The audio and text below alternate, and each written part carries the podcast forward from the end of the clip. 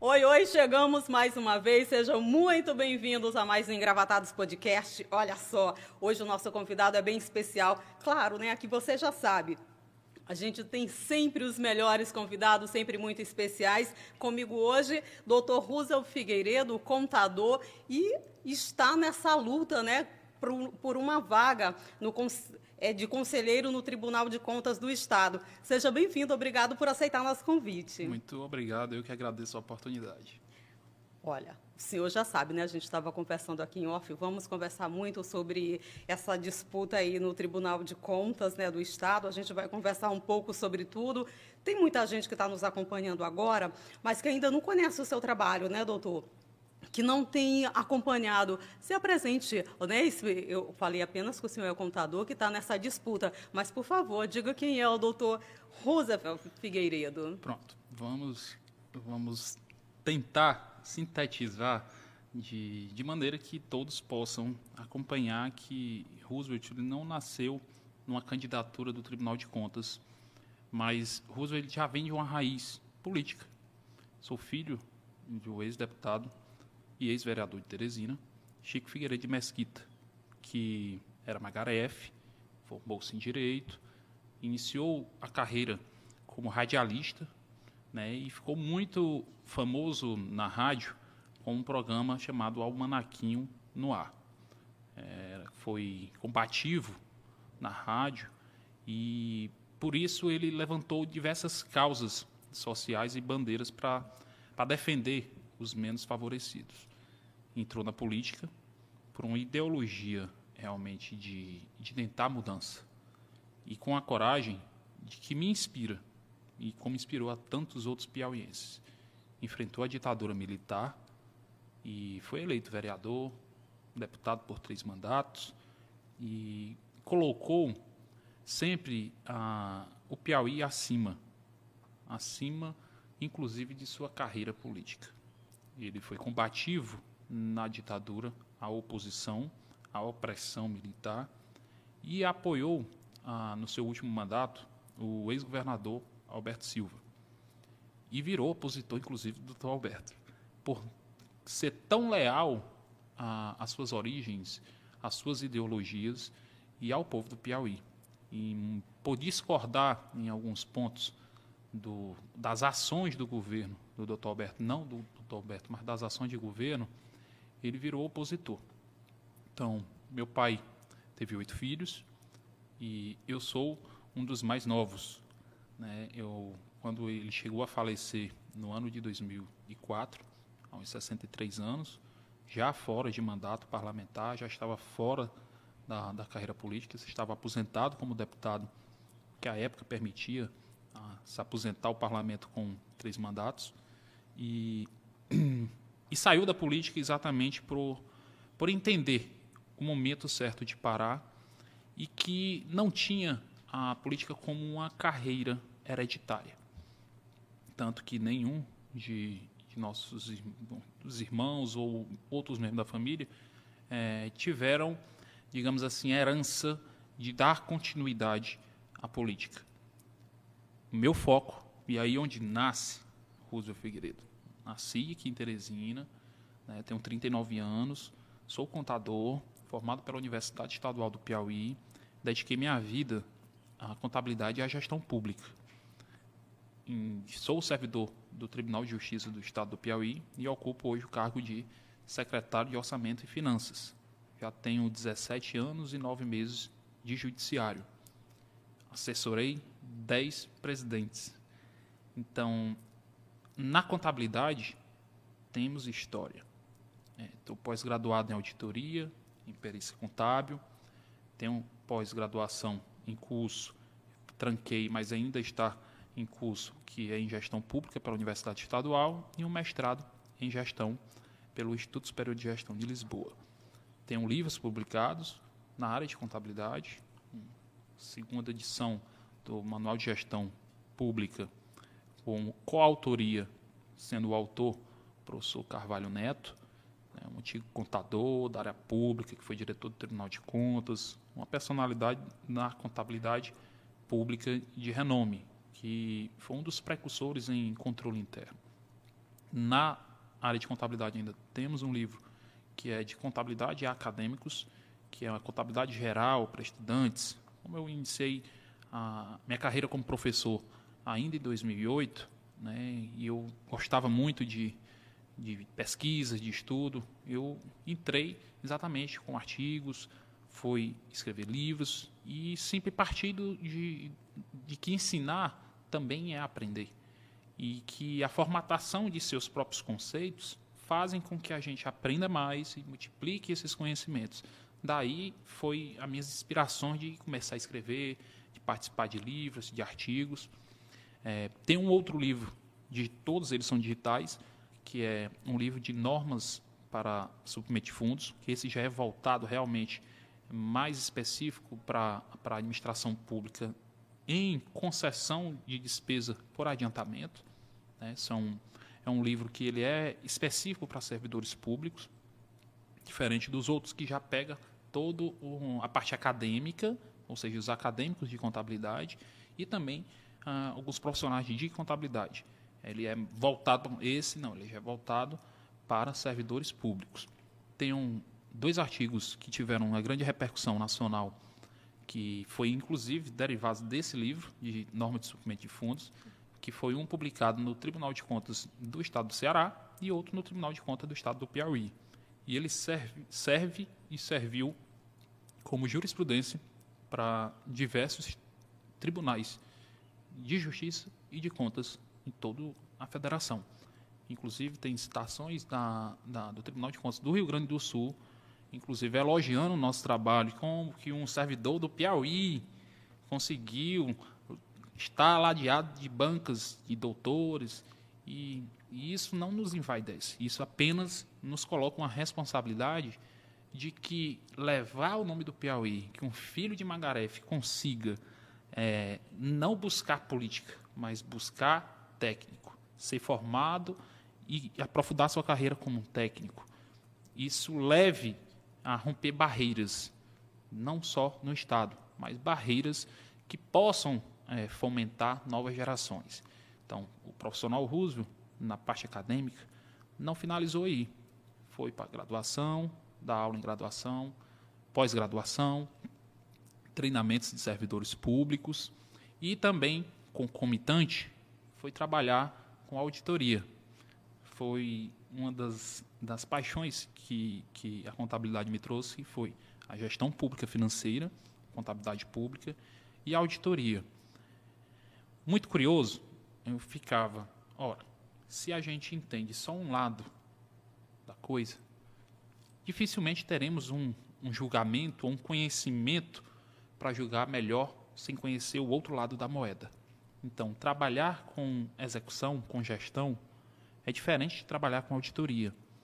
A auditoria, que vai buscar, digamos assim, a validação daqueles atos que foram executados, que vai verificar a autenticidade, que vai fazer o trabalho, digamos, de fiscalização, é, como fiscalizar sem sentir realmente como é fazer na prática? Uma coisa é você ter conhecimentos teóricos, outra coisa é você vivenciar isso na prática. E, e como é essa prática aí diária né, nesses, dois, nesses dois viés? O viés da academia, ele é um viés que nos coloca em uma distância muito, muito grande da prática. Digamos, é, um procedimento contábil deveria funcionar na administração de determinado protocolo. Na prática, não há como se verificar se esse protocolo foi preenchido, por conta da ausência de estruturas, digamos assim, não só normativas, mas principalmente de tecnologia e de pessoal. Daí, faz com que o auditor tenha na sua percepção e sensibilidade, fazer os freios e contrapesos. Porque ninguém pode analisar é, contas, ninguém pode analisar a gestão simplesmente com o viés acadêmico, do conhecimento acadêmico. É como se nós colocássemos no, no chavão popular. Ah, todo mundo pensa que é uma Suíça. a referência da Suíça onde tudo é perfeito. Sim, sim. Não. A norma existe. A aplicabilidade dessa norma é difícil. E não é culpa, às vezes, do gestor. Muitas vezes a culpa ela vem da estrutura que ele já assumiu. Agora, é exatamente nesse papel de saber separar e fazer os freios e contrapesos que a auditoria da teoria e prática ela visa a apontar realmente o que é fraude e o que é simplesmente é, um desvio de estrutura que induziu a determinada circunstância.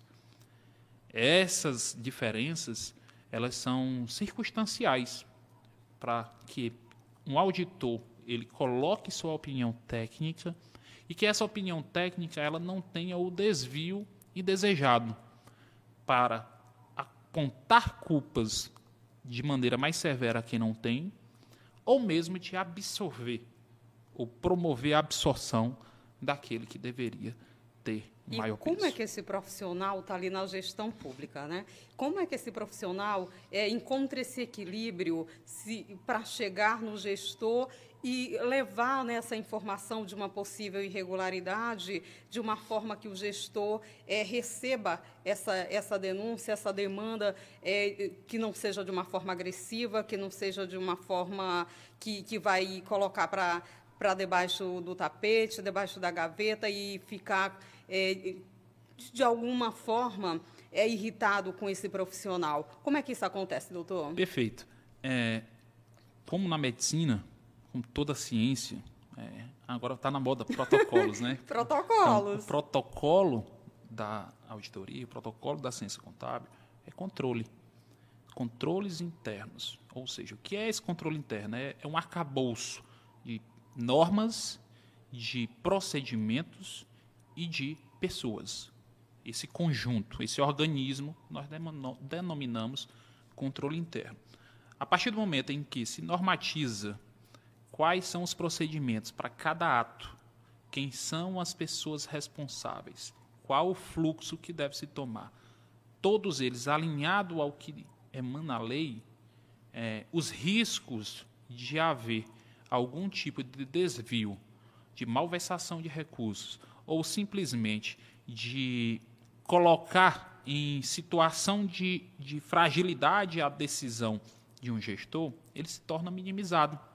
Quanto mais forte for o controle, mais segurança tem o gestor. Então, se tem um nível de controle interno forte e ainda assim qualquer gestor ele se desviar em algum ato, aí sim fica apontado a responsabilidade de cada um. Porque nessa estrutura de protocolo é como se nós dividíssemos todos os responsáveis, né? E aquele que é o, o responsável maior, o gestor, por tomar a decisão, ele deve observar a, aquele, os atos que são discricionários e os atos que são vinculados. Dentro da sua discricionariedade, ele vai ter limites para deliberar. Na parte vinculada, que é o princípio da legalidade estrita, não. Ali ele não vai ter como agir diferente. E é exatamente nesse momento que conseguimos, enquanto profissionais, passar dentro da estrutura administrativa a maior segurança para o gestor. Com maior segurança, ele consegue agir com maior eficiência e isso, consequentemente, resultará em melhores resultados para a administração. Bom, a gente vive numa realidade, né, num, num país gigantesco, né, um Brasil é, que tem dentro de si vários Brasis, realidades completamente diferentes e com N gestores né, de, de, de, opiniões e pensamentos diferentes. Quando há essa quebra de protocolo, quando essa quebra é, acontece lá no gestor, é, que ações, né, que atitudes esse profissional deve tomar para perfeito. Você tocou num, num, num, ponto que, que ele pode ser levado a conhecimento público e deve ser levado. É, dentro desse espectro de controle, a própria Constituição Federal ela coloca a figura do controlador interno e coloca uma prerrogativa a esse controlador que outros agentes da administração pública não têm. Uma prerrogativa constitucional de responder solidariamente ao, com aquele gestor por atos que for por ele omissos. E é obrigação dele apontar aos órgãos de controle externo, ou Ministério Público, ou Tribunal de Contas, o ato que tiver sido lesivo à administração. Então, nesse momento, é que tem que agir. Se teve algum desvio de conduta de um gestor, o controlador tem a obrigação de comunicar aos órgãos de controle externo. E aí nós casamos a fiscalização, o interno, que está robustecido, com a personificação desse agente responsável por qualquer tipo de desvio, comunicar a, a, a fiscalização externa, as instituições funcionam. Acontece que dentro desse processo, né, é necessário ter uma evolução cultural, uma evolução de harmonização das instituições e organismos políticos e administrativos para que as coisas funcionem de maneira mais harmônica e independente. Como é que acontece essa harmonização? Porque a gente vê, pelo menos observa, né, alguns tensionamentos em, em instituições, né, A, B, em algumas áreas, né? E como é que a gente consegue esse equilíbrio para que tudo isso que o senhor tem trazido aqui para o nosso ouvinte, né, para o nosso telespectador, para que a sociedade sinta, né, que essas instituições estão realmente harmonizadas, para que a gente possa ter uma segurança maior no referente a toda essa questão? Eu, eu acredito que, primeiro, é, tudo se, se resume a cumprir a Constituição. Então, nós, quando eu coloco nós, eu coloco eu enquanto uh, agente público Sim. e nós enquanto sociedade. Todos nós devemos obediência às leis e à Constituição. A nossa lealdade maior tem que ser a ela. Então, independente de qual poder esteja se servindo, né, qualquer agente público, é necessário ter obediência às leis e à Constituição. Então, nosso arcabouço constitucional ele já é estreito a ponto de que deve existir harmonia e independência. Ou seja, os poderes são autônomos e, ao mesmo tempo, independentes, mas devem funcionar de maneira harmônica. A partir do momento que cada um respeita seu próprio espaço, a harmonia não tem por, por que não existir, certo? ah, para se quebrar essa harmonia, eu só entendo que só se for por tensionamento político de um exacerbar, digamos assim, a competência do outro. E aí sim, você pode estar ferindo. É como se estivéssemos com espaços delimitados e aonde? No direito civil. Né? Ah, o meu direito acaba quando eu entro no seu. E vice-versa. É basicamente isso. A Constituição brasileira ela tem sido agredida? O senhor tem essa percepção? Olha, eu, eu, eu posso dizer que falta ainda é, um amadurecimento geral de toda a sociedade para ter a sensibilidade de identificar uma Constituição que é puramente cidadã. Então, dizer que ela está sendo agredida, ela pode estar sendo agredida todos os dias por uma pessoa física ou talvez por outras pessoas jurídicas. Por quê? Porque a partir do momento que tem lá direito à liberdade, à igualdade, qualquer direito que esteja sendo ferido é ferir a Constituição. Falta a sociedade conhecer um pouco mais da, da, da Constituição para entender tudo isso, para não agredi-la tanto, porque a gente vê muitas situações que hum. quem tem um, um mínimo de conhecimento, né? Quem lê, que, que busca ali, diz, nossa, isso é uma agressão terrível. O senhor que é um profissional que conhece, né? Não sei qual é a percepção do senhor, a sua análise, mas a gente como cidadão, como, como leigo, né, na área, vê cada situação que nos assusta. É, muito do, do que eu posso tentar é, colocar para vocês é o seguinte, que ah, muitas vezes nos assustamos por algo que não conhecemos. Então, a base de tudo é buscar conhecer e, diante desse conhecimento, nós individualmente fazer o nosso próprio julgamento. Né? Ah, eu acho que o julgamento de, julgar a sociedade é algo que, que, que não cabe individualmente, porque são pessoas diferentes, culturas diferentes, criações diferentes, educações diferentes. Nós podemos julgar um sistema, mas não pessoas. Né? Então, é, seria até desleal né, alguém que conhece profundamente uma Constituição como um, os parlamentares do Congresso Nacional é, discutir isso com alguém que não tem o conhecimento do que é a Constituição Cidadã, que não conhece nem seus direitos. Então veja que muitos dos direitos que foram violados né, de, de pessoas civis, naturais, eles muitos ainda estão por evoluir. Está em destaque violência contra a mulher, está em destaque ah, os crimes contra a administração pública, a transparência na administração pública. Está na Constituição, tudo, transparência, desde 88. Então, a gente tem aqui 88 para cá não, não, não, não, são muitos anos para maturar uma sociedade, ou seja, numa constituição que ela é imensa em termos de direitos e de deveres. Então, é um processo que, que a sociedade ela vai somente evoluir por meio da educação. Então, é fomentar a educação para que as novas gerações elas já venham exatamente instruídas em interpretar e fazer seus julgamentos, nessa sua interpretação e julgamentos, elas provocarem exatamente as mudanças. Porque muito hoje existe em sentimento de mudar, entretanto, em pouca ação para fazer agir.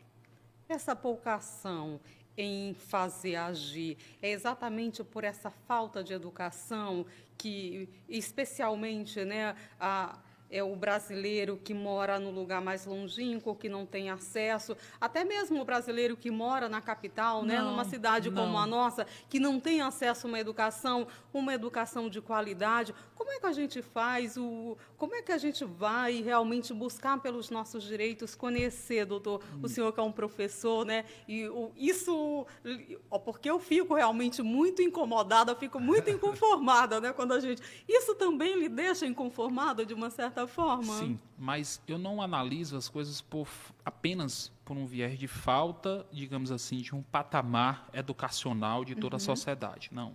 Seria estigmatizar e deixar de considerar todos os outros aspectos sociais e socioeconômicos. É, tem um que um aspecto que eu julgo como principal é o aspecto realmente moral de ter esperança, de acreditar, de cobrar mas para que você possa cobrar algo, você conheça o que você está cobrando e que você tenha, em sua individualidade como cidadão, respaldo para fazê-lo. Porque apontar pedras é muito fácil. Né? Então, quando a gente coloca assim, hoje os políticos estão estigmatizados e criminalizados. E não é para existir isso. A política ela é a chave mestra da administração. Então, lá é que está sendo colocada à vontade popular, está sendo reproduzida por meio deles. Ora, se existe alguns dentre os milhares que não estejam conduzindo as coisas de acordo com o que a sociedade almeja, que a sociedade os mude. Então, que a sociedade os julgue, porque o julgamento popular, ele é o mais soberano. Então, é exatamente por ter esse julgamento popular mais soberano que nós quando eu digo nós, é porque é uma candidatura que nasceu pela representação. Não sou eu. Eu sou um instrumento concorrendo para o cargo de conselheiro. Nós, ou seja, nossa representação, ela busca é, exatamente conjugar o aspecto técnico, a vontade do povo, mas simplesmente para buscar mudança em todo o sistema político administrativo.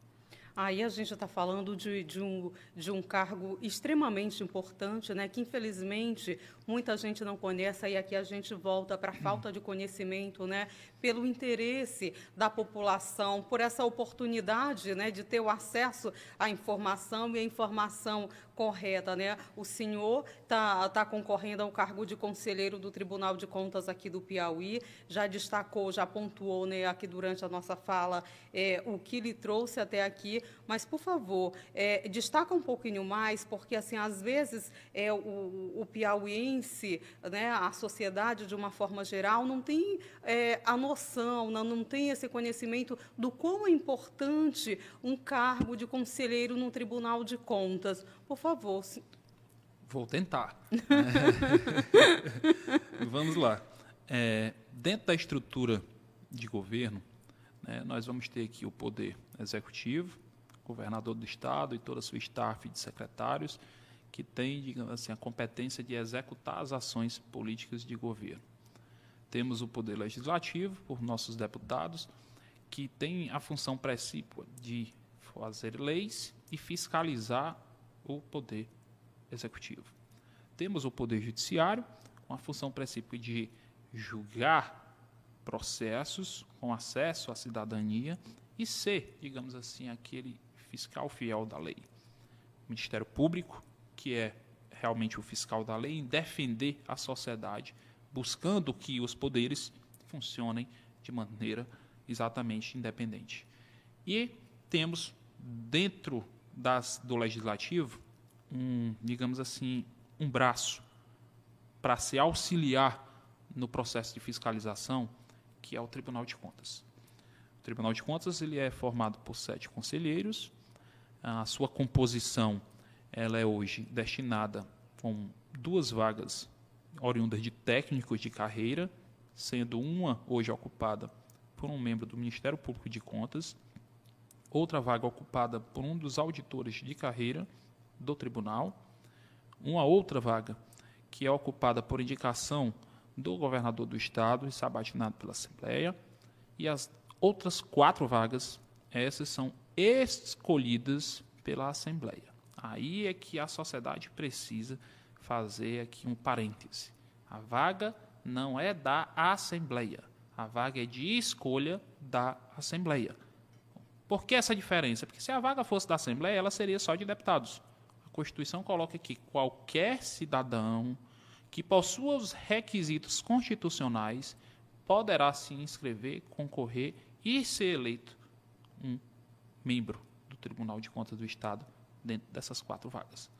Hoje, o que estamos postulando é que nessa representatividade entre dois técnicos de carreira, um agente político, digamos, indicação política pelo governador, dessas outras quatro, que hoje são preenchidas as três ocupadas por ex-políticos, que essa nova, que está aberta, ela seja preenchida por um membro da sociedade civil organizada, trazendo assim uma, um maior equilíbrio numa corte tão plural.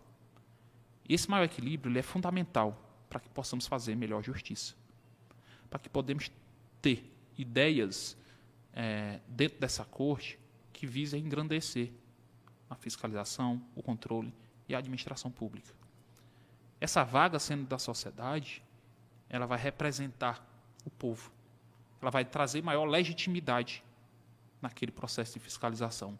Ele vai trazer a esperança que o filho de Margaref pode sonhar em ser conselheiro, não só deputado.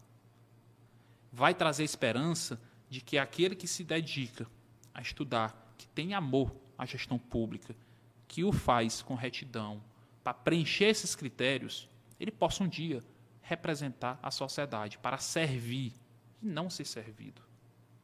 Porque quem está como agente público, e principalmente no cargo de tamanha envergadura, ele tem uma função essencial. Ele é instrumento de servidão.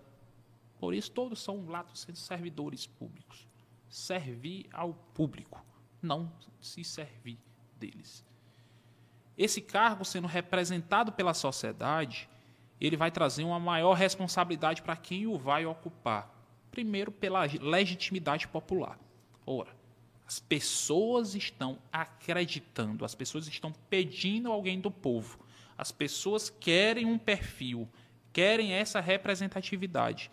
Essa representatividade que vier colocada de apoios de entidades da sociedade civil, ou seja, da sociedade civil organizada por conselhos, sindicatos, associações que acreditem naquele perfil e naquela pessoa, com certeza, a educação terá um olhar cidadão, a saúde terá um olhar cidadão, o transporte público terá um olhar cidadão.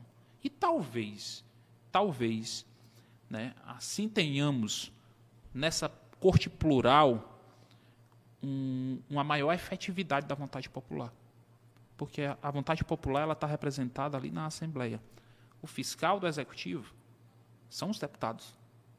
Se o deputado já está fiscalizando no seu papel quanto deputado, por que não permitir que um filho de Magarefe, contador, estudioso, que preenche os requisitos, está representando a sociedade, não possa estar ali auxiliando aos deputados a fazer esse trabalho de maneira técnica, mas sem nenhuma ruptura de radicalismo político.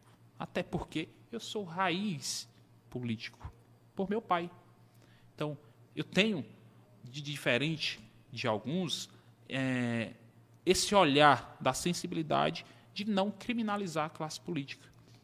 Não é por ser técnico que você tem que julgar como se o político ele estivesse com malversação de recursos. Porque saiu um escândalo A, B, C. Não, o julgador ele tem que ser imparcial.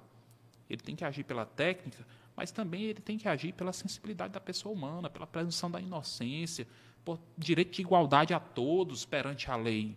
A lealdade tem que ser às leis e à Constituição. A lealdade tem que ser a quem o colocou.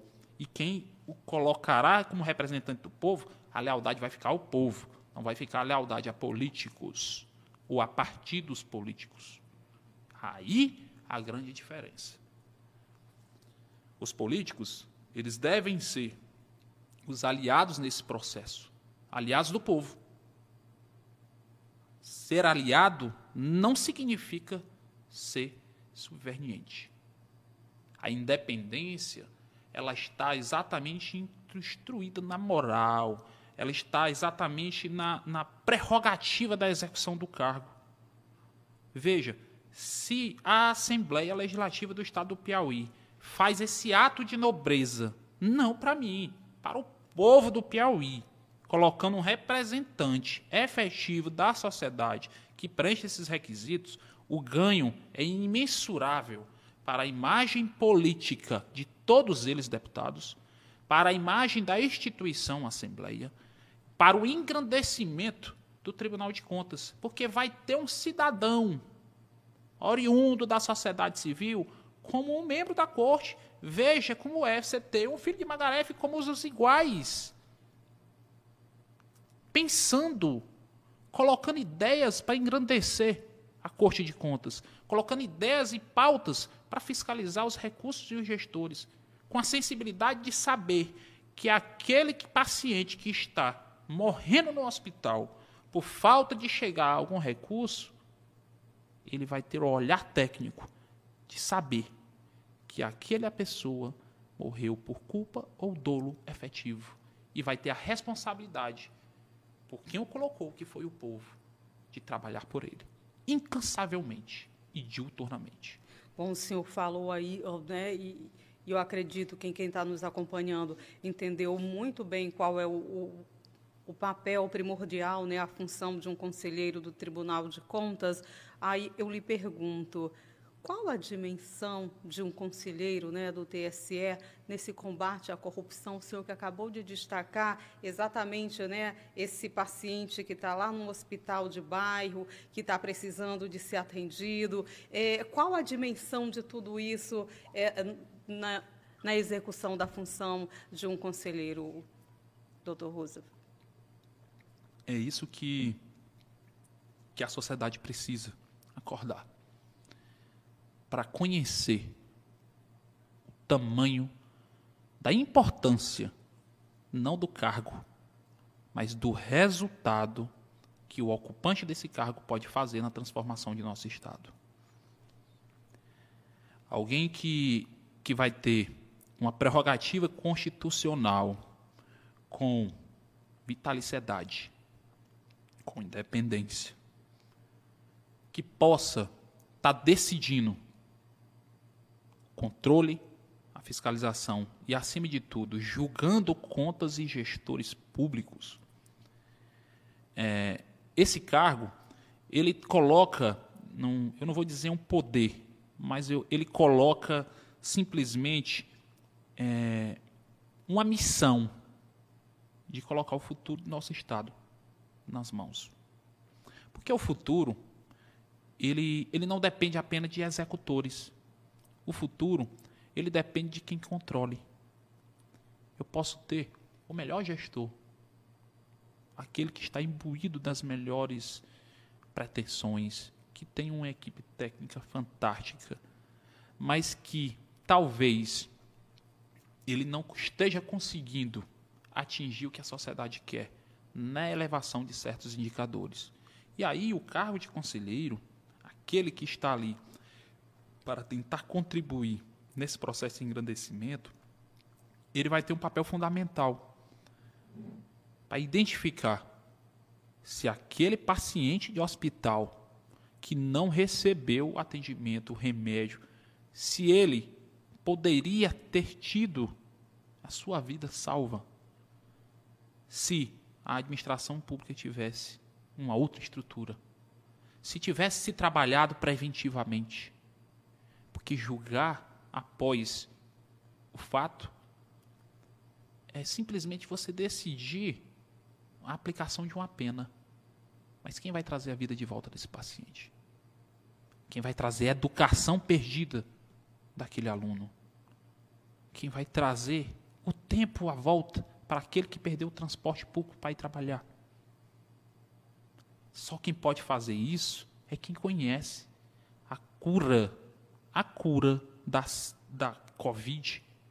Ela foi descoberta por técnicos, não foi por políticos. A cura que eu vejo hoje do combate à corrupção, a cura que eu vejo hoje da mudança, da modernização, ela necessita vir da ciência. E a ciência é um técnico, é um contador, é Roosevelt Figueiredo.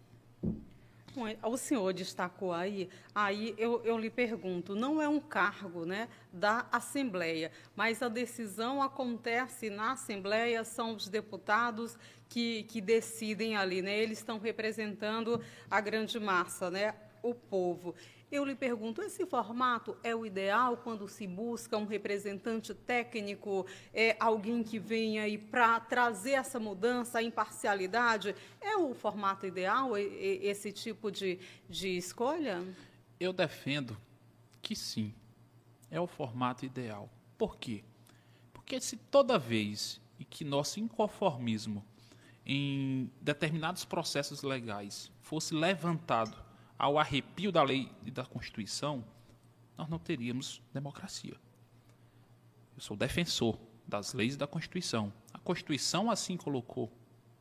Os representantes do povo naquela época da promulgação da Constituição assim o quiseram e o fizeram com sabedoria.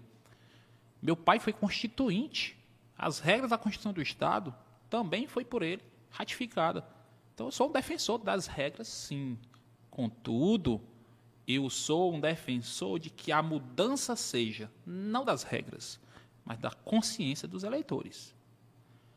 A consciência do eleitor, que são os deputados, elas devem estar é, simplesmente apegadas à vontade popular.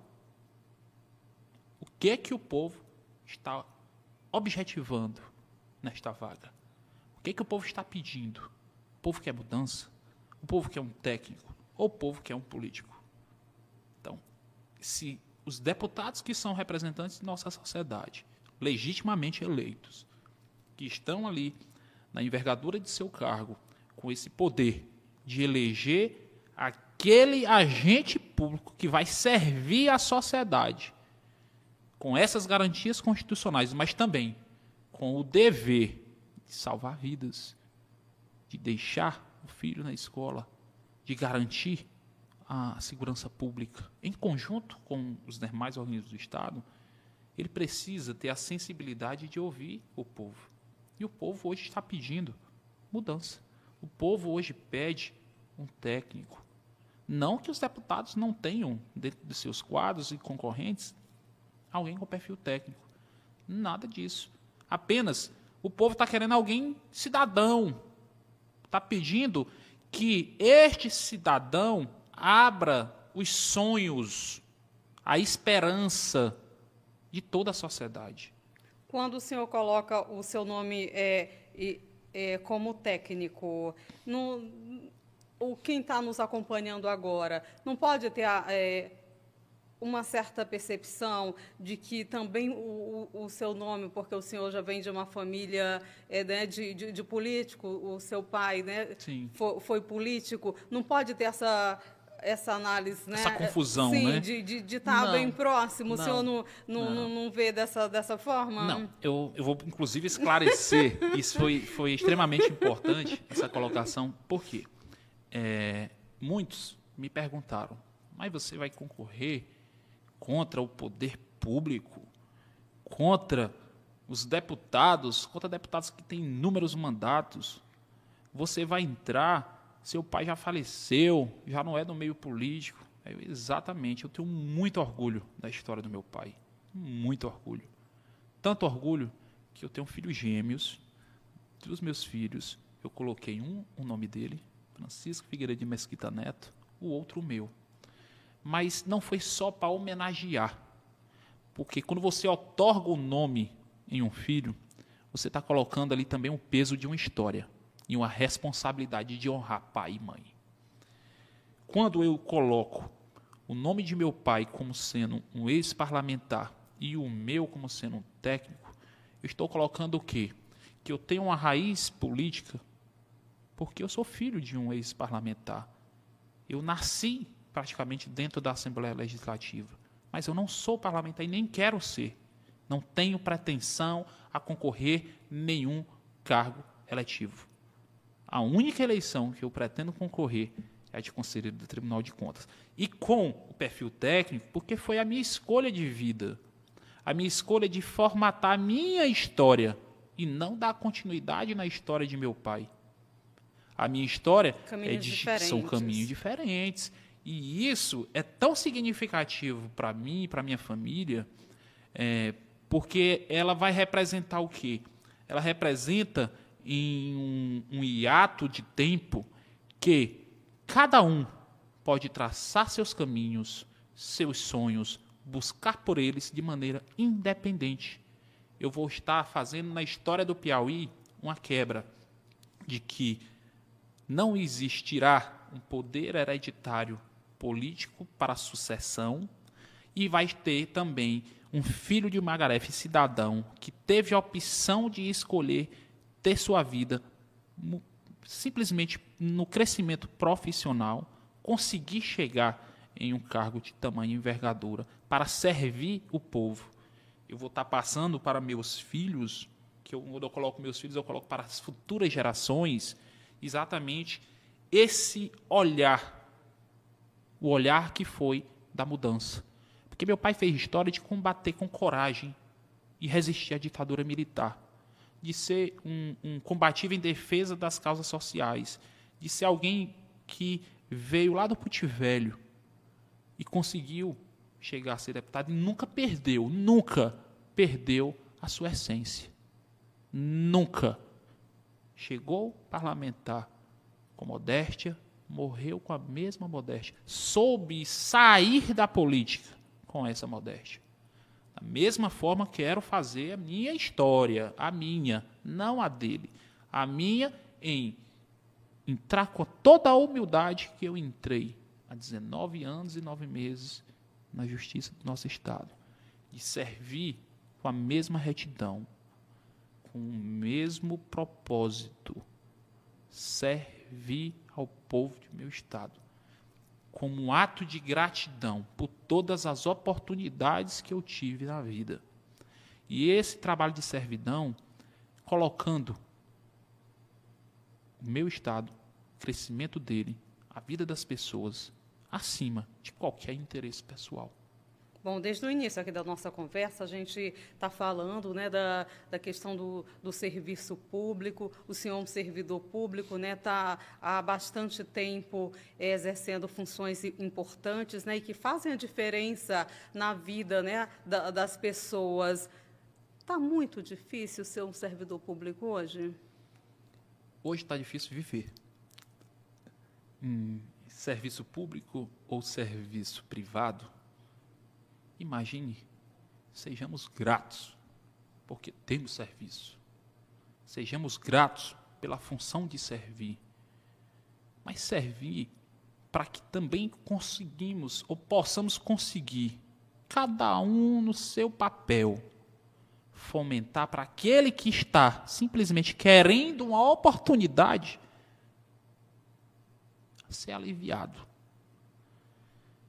Você dizer que hoje um servidor público está difícil é algo muito pessoal, porque vai partir da consciência individual de cada um. Eu tenho em meu pensamento só gratidão. Vivo modestamente, tenho dois filhos para criar, crio com muito esforço, com muita dificuldade, mas com muita gratidão, porque é exatamente dos meu salário, do meu trabalho que eu consigo sustentar minha família. E não almejo que, que servidor público que quer enricar está na carreira errada.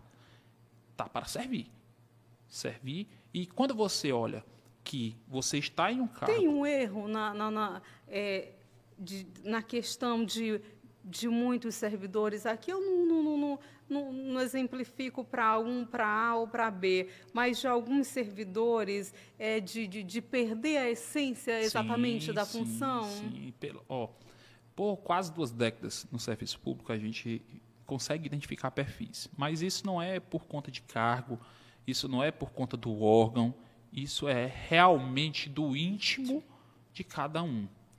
É, existe pessoas que se colocaram, um, digamos assim, ao crivo de prestar concurso e por passar ou por passar algum tempo se dedicando a esse, a esse certame, ao conseguir lograr esse êxito, internalizam que entrar no serviço público é, foi simplesmente pelo o, o, a ânsia da meritocracia e a partir dali ele está sendo retribuído não pelo trabalho de servir, mas pelo esforço que teve para ingressar. É essa mudança uma inversão que está sendo invertida em algumas pessoas. Muitos outros que, que eu conheço internalizaram a, a coisa com tamanha gratidão que por sofrerem em estudos e conseguir ingressar com muita dificuldade, eles refletem isso para tentar dar oportunidade a outros. Como? Fazendo uma boa prestação de serviço. Esse é o dever funcional de cada um. É um dever que ele é um dever de cidadão acima de tudo. E um dever que chega até ser fraterno, pode entrar ou na conotação religiosa ou espiritual. Porque se eu estou ali para servir a uma sociedade, eu não tenho que me colocar acima porque eu seja um servidor concursado ou não. Qual é a diferença? Todo mundo está ali como servidor, independente se ele está num cargo de nível fundamental, de nível médio, de nível superior, ou no cargo de carreira, ou em um cargo político ou mesmo em um cargo de agente, digamos assim, de prerrogativa de foro, como de conselheiro. A essência é servir. Ao cargo, pouco importa. Aumentará pelo cargo apenas a responsabilidade, mas a essência será a mesma. Há também uma confusão por parte do, do, do cidadão comum em, em, ver o servidor público de uma forma diferente, chegar ali, ah, você está aqui obrigado a me, a me servir. o servidor tá, tem ali, o senhor já destacou, né?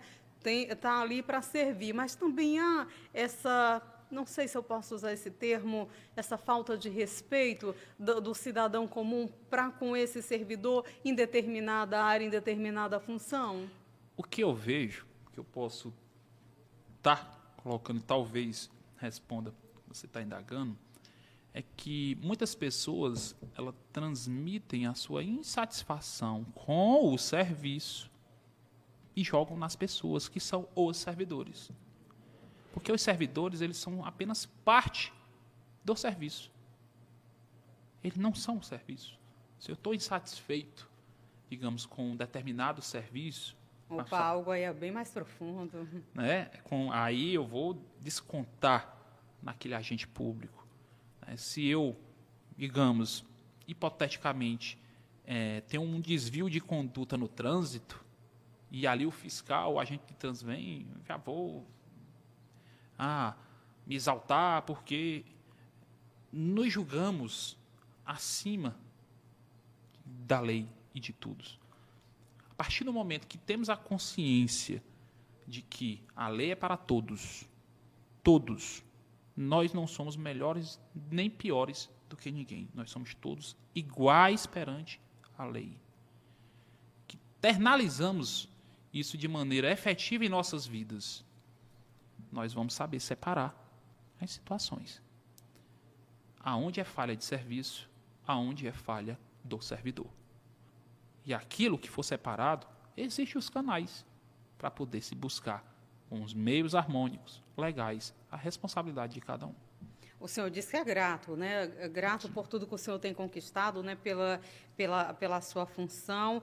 É, o senhor acredita que de uma forma geral o servidor público ele é bem remunerado e essas questões aí de essas distorções acontece por uma possível remuneração não ideal? Assim, é difícil dizer que o servidor público é bem remunerado se você for é, pegar como parâmetro o, o número de carreiras dentro do serviço público.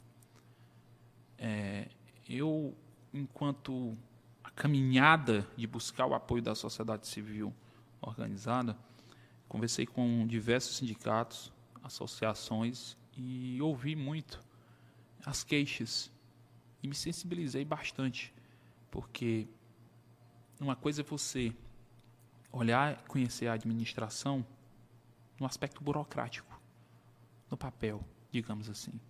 Outra coisa é você conhecer no olho.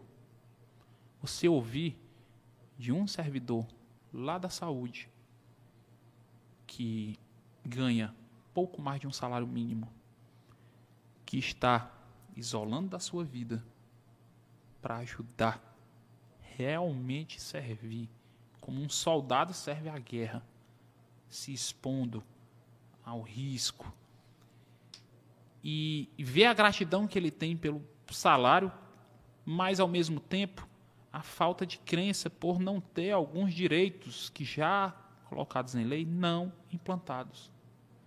E aí você pensar que talvez você que esteja em uma outra função, em um outro órgão, que não pode ser comparado, porque é comparar os desiguais como se iguais fossem, por suas responsabilidades e atribuições e números de, de servidores, se ver e, e, e sensibilizar realmente. Poxa, é como eu disse, é ter gratidão.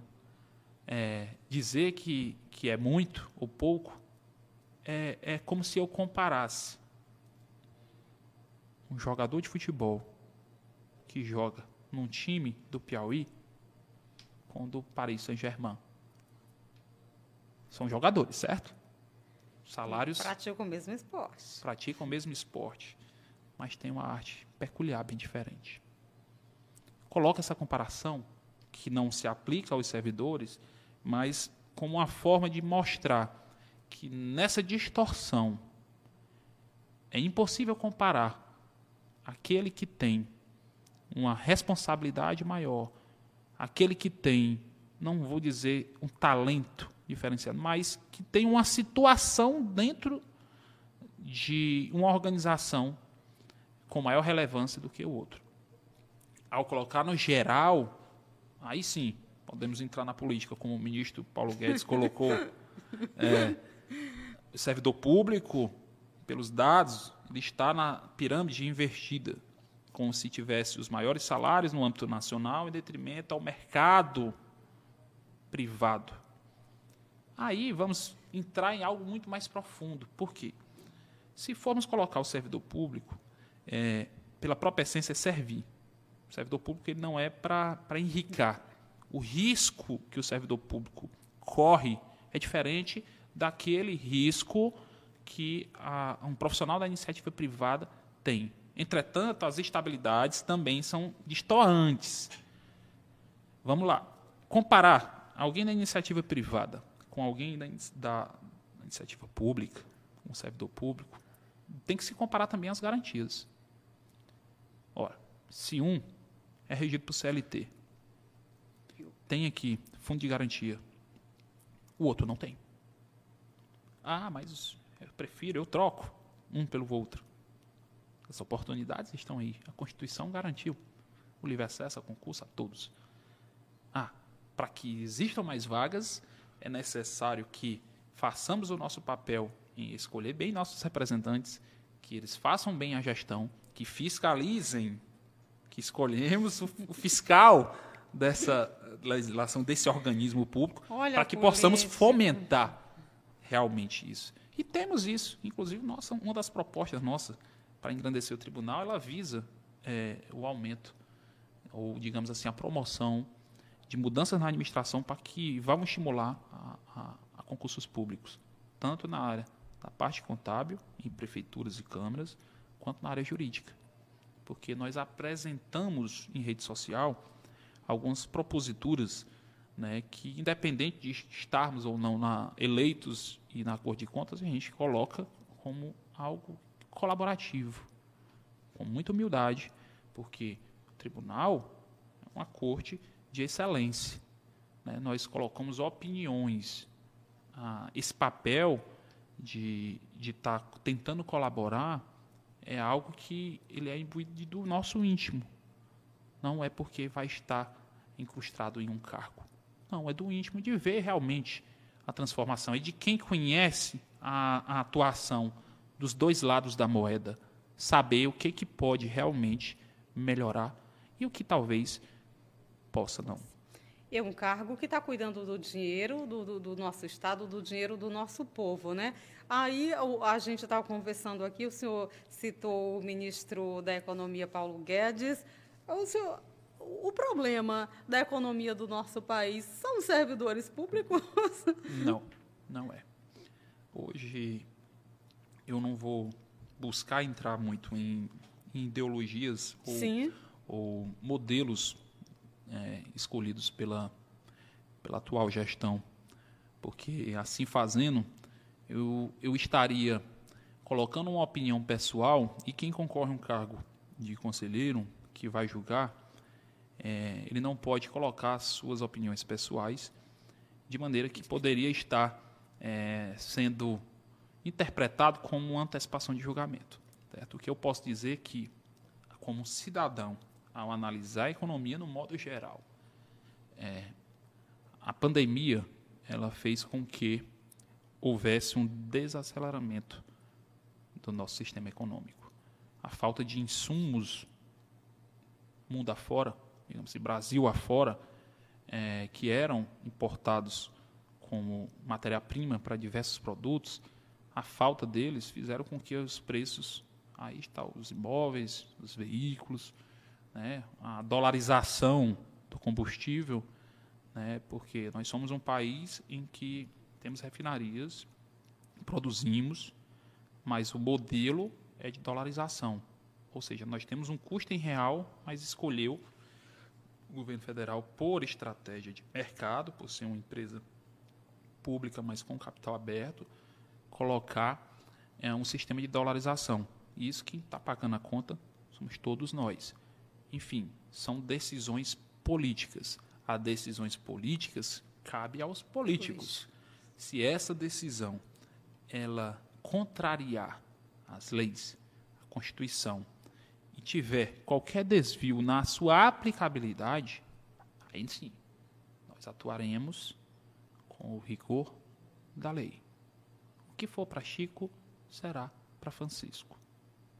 Este é o nosso posicionamento relativo a todos os aspectos. Ciência acima dos interesses, com lealdade à lei às constituições, sem perder a sensibilidade de olhar cidadão e não criminalizar nenhum político. Ah, a gente estava falando a, a lei ela te, tem demorado, no, no, caso, a gente vê tanta, tantas situações em que a, as coisas estão acontecendo, doutor Roosevelt, e não chega ali uma, uma possível punição. Essa morosidade toda, ela lhe incomoda? Lhe preocupa de alguma forma? Como a gente, eu não sei, né? Porque como cidadão comum, a gente tem essa percepção. Se, Por favor, nos se, ajude. Sejamos mais específicos. Você está colocando a morosidade do sistema de justiça, tem, a morosidade de uma forma geral. da segurança, a fragilidade. Então, assim, de uma forma geral. Olha, pois o problema é muito mais sério, é, porque, é porque é to, assim, todas as. As né? áreas elas têm Sim. que. Para que funcione efetivamente de maneira satisfatória ao atendimento do clamor da maioria da sociedade, é necessário que todos os organismos públicos funcionem. É como nossa casa. Eu não posso ter aqui a exigência de que um quarto esteja bem estruturado se minha cozinha não está. É necessário ter um equilíbrio para que a casa funcione. Onde é que está esse principal desse equilíbrio aí, doutor? O principal do equilíbrio, eu acredito que está na, na sociedade em escolher quem possa gerir em todos os aspectos, em todos os organismos, de maneira equilibrada, harmônica e independente.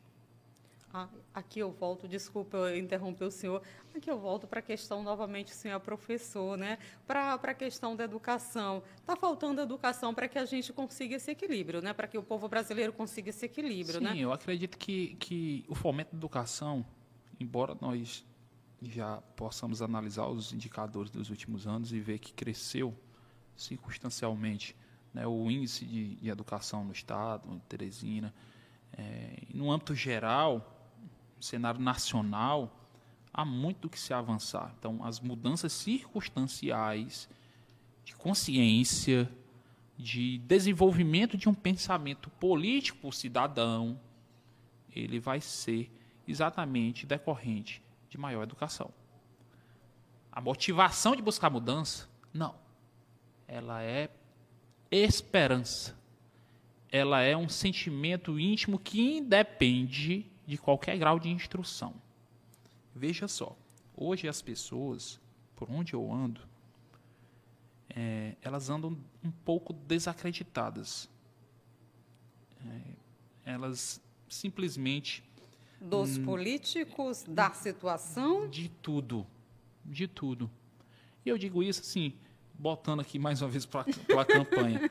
Muitas pessoas ficavam me indagando ou não acreditando um cidadão da sociedade civil, computador, pelo amor de Deus, o cara vai concorrer com um deputado. Nossa, mas a representação da esperança, da mudança, qual é o mal? A Constituição me garante concorrer. Como que, que, que podemos exigir mudanças se aqueles que se denominam preenchedores dos requisitos não tem a coragem, não tem a esperança de colocar seu nome à disposição. Veja que muitos é, polarizam a escolha por simplesmente, é, vamos dizer assim, eu votar por eliminação. Por quê? Será se não tem gente que possa? Tivemos isso nas últimas eleições. Será se não temos nomes, pessoas que possam estar concorrendo, colocando seu nome à disposição, por que não colocam? Ah, não acredito no sistema. Por que você não acredita? Mas será que a falta de crença ela é motivo suficiente para eu abandonar o meu país, o meu estado, os meus filhos e a geração que eu quero para um futuro melhor? Mas aí essa falta de nação de muitos, porque hoje a gente vive a, a sociedade brasileira, poucos né, têm têm acesso uma, a uma educação de qualidade, é, é, são realmente preparados e a grande maioria, desculpa a redundância, não, não conseguem sair ali do, do fundamental. Né? No, hoje é, tem algumas facilidades, tem alguns pro, programas que você faz uma graduação, né? E, mas assim, que depois você está aí numa situação onde você não, não consegue a, alavancar a sua, a, sua, a sua vida acadêmica. Eu lhe pergunto, essa inação que, que o senhor disse que falta de muitos, é, de alguns, não falta para muitos é, exatamente por essa falta de educação que a gente não tem lá no brasileiro da ponta? Vou, eu vou tentar aqui colocar, é, com muito respeito, por favor, é, a questão do comparativo com uhum. uma fé espiritual. A ausência de fé, ela faz com que as pessoas percam esperança, a crença, a coragem. A partir do momento em que um, um várias personalidades em nosso país, nosso mundo afora, levantou a fé das pessoas, isso é como energia elétrica no poste, liga. É como se tivesse um, uma chaminha iluminando toda uma escuridão. Porque é um sentimento que nasce. A fé é algo que sai de dentro. Ela nunca está apagada. Ela pode estar lá é, diminuída.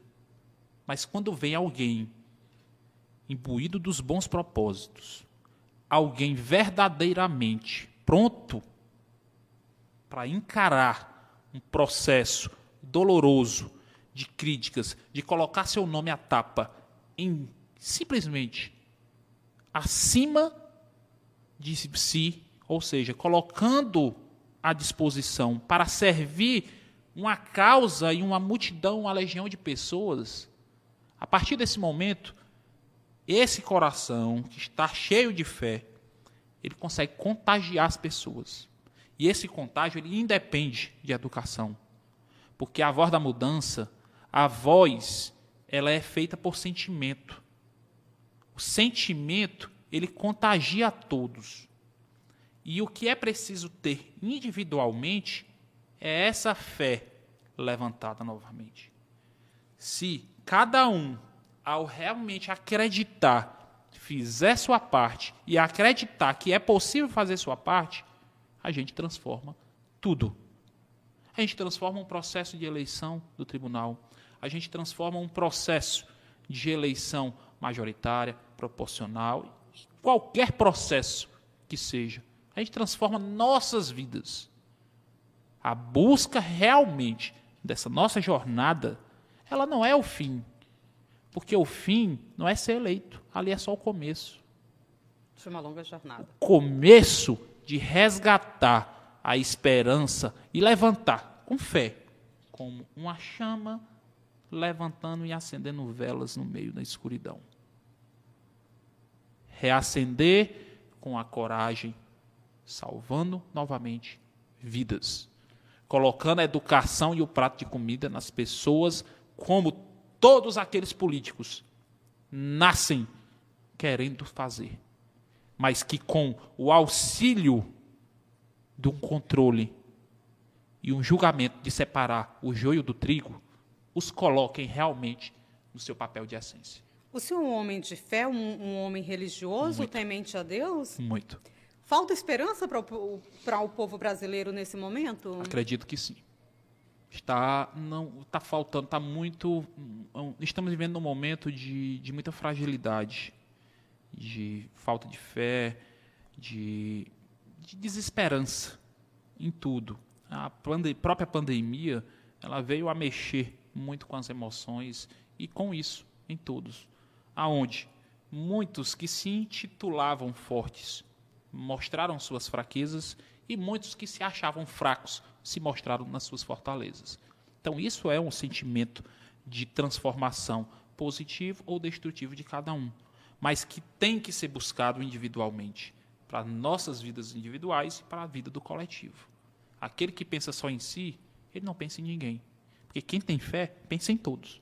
Quem pensa em todos, pensa em servir. Não pensa em ser servido. O senhor é pai de gêmeos, né? Pai de gêmeos, com a graça de Deus. Parabéns, doutor Russo. O que transformou depois do nascimento dos gêmeos? Eu acho que foi o maior pilar de transformação da minha vida. Porque é, ser pai só sabe realmente quando se é. Né? A, a gente consegue, digamos assim, ter um novo norte do, nosso, do direcionamento de vida. Antes de ser pai, você tem um pensamento muito individual. Eu quero isso para minha carreira, eu penso chegar ali. A partir do momento que você se transforma no pai, você se transforma em um exemplo. E a responsabilidade de você ser pai lhe coloca na obrigação de criar uma nova geração, não só seus filhos, de uma nova geração. Você se coloca numa situação de responsabilidade de que você não erre, ou pelo menos que erre tentando acertar, com o propósito de que a sua honra ela se torne simplesmente a chave de transformar os seus filhos em um multiplicador de novas gerações e não o destruí-los para retrocesso. Ser pai significa você pensar em compartilhar e dividir. Significa em você cuidar. E cuidar deles, para mim, é a minha principal missão. E por eles, também por eles, principalmente por eles, eu busco essa jornada para cuidar de todos dentro daquilo que me for colocado com competência pelo cargo, mas com a mesma responsabilidade que eu cuido de meus filhos. O senhor tem medo de errar pensando neles? Não pensando neles. Não pensando neles. Porque existem escolhas na vida que você faz em cunho pessoal e, e escolhas que são de cunho profissional. No cunho profissional, eu consigo muito bem separar família de trabalho. Assim eu fiz já em outras ocasiões, né? até porque é, é necessário. E, como consequência disso, é, nos coloca em uma situação de, às vezes, certa ausência no âmbito familiar. Porque você se dedica por uma escolha a servir ao povo e não tem como você a, a, a simplesmente não abrir mão em certos momentos da família. Então, eu faço isso e poderia pensar em agir assim, estou errando com a família, mas não. Porque a partir do momento que eu estou agindo a favor das pessoas, eu estou ensinando eles que filho é para o mundo, que filho tem que servir, que ele tem que crescer pensando acima deles, acima do pai, acima dos filhos, nas pessoas. Porque todos são filhos, todos são irmãos, todo mundo é igual perante a Deus, perante a lei. Já foi cobrado por ausência em casa? Não, eu tento compensar. Tento compensar, mas naturalmente eu tenho. Por isso que eu disse, eu sou muito abençoado, sim, porque sim. É, a união deles, eu acredito que Deus me deu uma missão não só de criá-los, mas essa missão ela veio para mim como, como algo bem especial. Porque, veja, a partir do momento em que eu direciono meus esforços para tentar cuidar do meu trabalho, com toda a retidão, com toda a altivez, e porventura pudesse faltar em algum aspecto com eles, veja que Deus botou os dois juntos para compensar minha ausência. E quando eu não estou ali, eles estão um compensando o outro e depois eu vou e equilibro. Equilibro as coisas com os dois. Então, veja como é interessante a vida. Né? Então, por isso é só gratidão. Desde o início do nosso bate-papo aqui, o senhor sempre destacou que é muito grato, muito, né? Muito. muito grato. E quando a gente se torna mãe, se torna pai, tu, tudo que a gente ouve das pessoas, e eu acabei de ouvir do senhor, né? Essa transformação, essa mudança, né? E o, os seus filhos eu acredito que são privilegiados por ter o Senhor como pai, por ter a, a mãe, né, por ter essa família é, estruturada, essa família que, que é temente a Deus.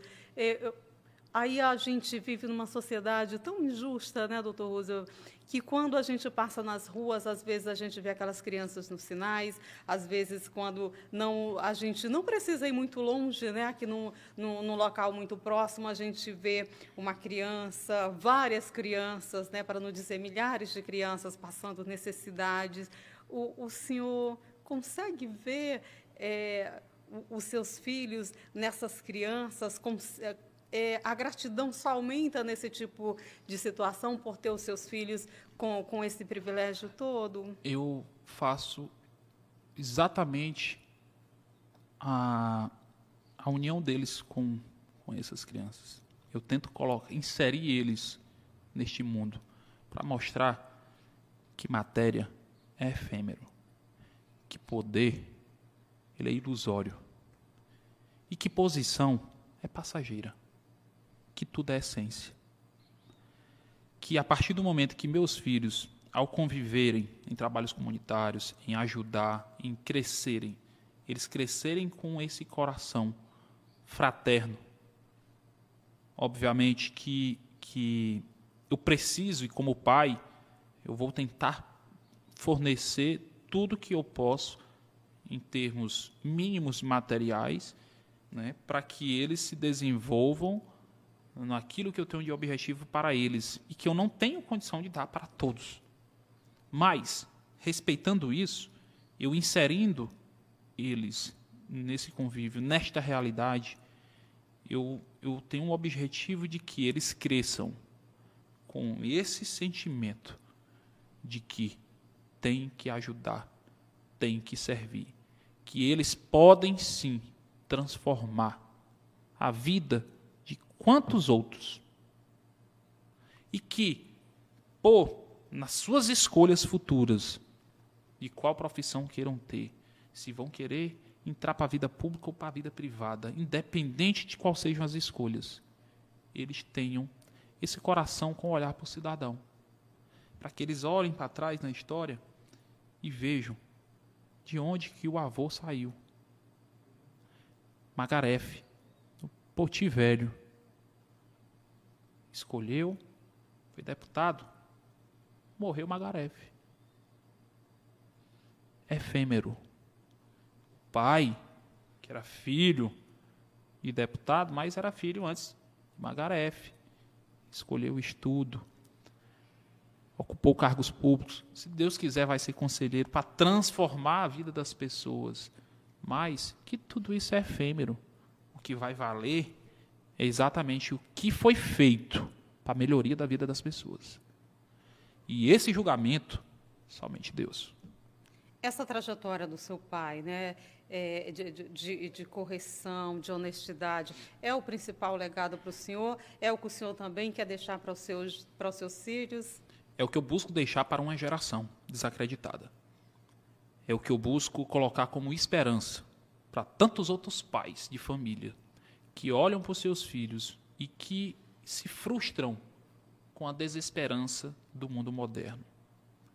É de conviver em inúmeras pessoas que realmente materializam as pessoas, intitulam pelo separativismo de posição social. O que eu pretendo com tudo isso é ter a representação da sociedade, colocando alguém que é de baixo como igual, porque todos somos iguais. Alguém que possa verdadeiramente estar fazendo essa transformação nessa chave lá em cima. Olha, é como você colocou aqui a sementinha, essa sementinha pode transformar a consciência de toda uma rede de abrir, talvez, os olhos para aquela nova geração ter frutos no futuro.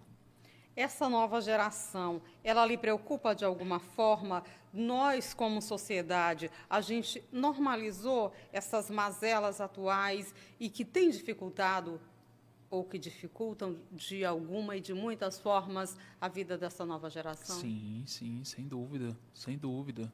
É, mundo moderno, que nos coloca nessa rotina de buscar, buscar, buscar, buscar, buscar, é, nos faz é, distanciar de, de valores, de crenças que são essenciais para uma base sustentável de nossa sociedade, de nossos filhos. E exatamente por esse aspecto de buscar, buscar, buscar, as pessoas perdem o valor de servidão, de servir e querem ser servidos. As pessoas buscam o poder, mas buscam o poder para ter mais poder. Elas não buscam o poder para ter uma representação de auxílio a milhares. E isso é a transformação do mundo. É quem é, podemos dizer o seguinte: é, é você saber entrar e saber sair. Aquele que tem coração puro, aquele que possui uma essência, uma base estrutural, moral, ele pode conviver em qualquer tipo de ambiente, com qualquer tipo de pessoa. Ele não se filtrará em seu coração por qualquer mazela. Ele entra e sai e faz o que tem que ser feito. É esse o nosso trabalho. Um trabalho que, olha, não é não é pequeno não, né? É um trabalho que tem aí uma, uma dimensão gigante, né, doutor Roosevelt? E que precisa de, de muita disposição, de muita força, de muita coragem, porque não é fácil, né? A gente... Você... Assim, eu tô... Eu só vou estar, tá vou tá sendo redundante, até na gratidão, porque até a, a, a, as, as colocações, elas vão puxando é, algo que realmente vai tocar no perfil que, que, que nossa candidatura desenha. Para promover mudança, ela não acontece da noite para o dia. Isso é fato. Mudanças circunstanciais na administração, elas não decorrem da noite para o dia. Para fazer isso, precisa ter longevidade, precisa ter saúde, precisa ter coragem, precisa ter esse alinhamento de perfil para que realmente se coloque mudanças. Ou seja, não podemos ter no cargo de conselheiro quem vai passar cinco anos, dez anos, apenas. Porque, por maior preparo que possa ter, se as pessoas querem mudança, não dá para se fazer efetivas mudanças nesse espaço de tempo.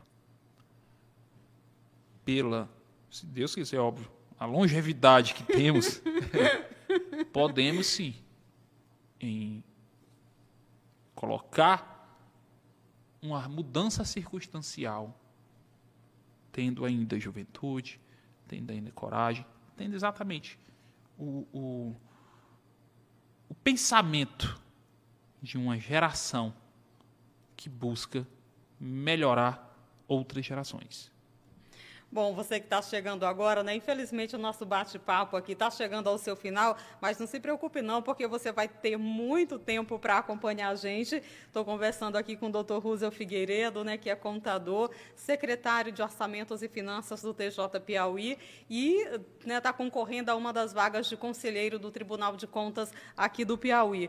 Olha, doutor, foi muito bom esse bate-papo aqui com o senhor, um, um momento assim de, de, de, muito aprendizado mesmo, acredito, para quem está acompanhando a gente, e um momento de estar tá levando esperança, né? Porque a gente está vivendo essa realidade pandêmica, mais de um ano e oito meses nessa dificuldade toda, economia difíceis, né? As crises se aproximando, quase 600 mil óbitos, e a gente aqui com essa palavra, né? Levando força, tentando levar esperança, e nesse bate-papo aqui, conhecendo o Senhor aqui no nosso Engravatados. Foi muito bom esse bate-papo, doutor Roosevelt. Eu, eu saio daqui muito satisfeito, muito feliz pela oportunidade, grato a você, a toda a equipe do Engravatados, por essa oportunidade de que muitos possam conhecer não o Roosevelt, querido, mas a representação do que ele pode trazer para a vida de muitas pessoas, para que vários Roosevelt acordem em consciência e se multipliquem em todo o Piauí. Porque todos nós podemos, enquanto cidadão, tentar fazer a mudança. Tenham coragem, tenham esperança, tenham fé. Coloquem seus nomes à disposição. Porque a escolha do nome ela é consequência. O fruto todo é o trabalho. Muito é obrigado. isso, gente. Terminamos por aqui, olha. Mas tem muito engravatados e você acompanha sempre aqui no nosso canal no YouTube. Se inscreva. Muito obrigado, se cuide, se proteja. Até a próxima. Tchau, tchau, doutor Roosevelt. Muito, Muito obrigado. obrigado. Foi muito bom ter o senhor aqui. Tchau, tchau, Tchau, tchau. gente.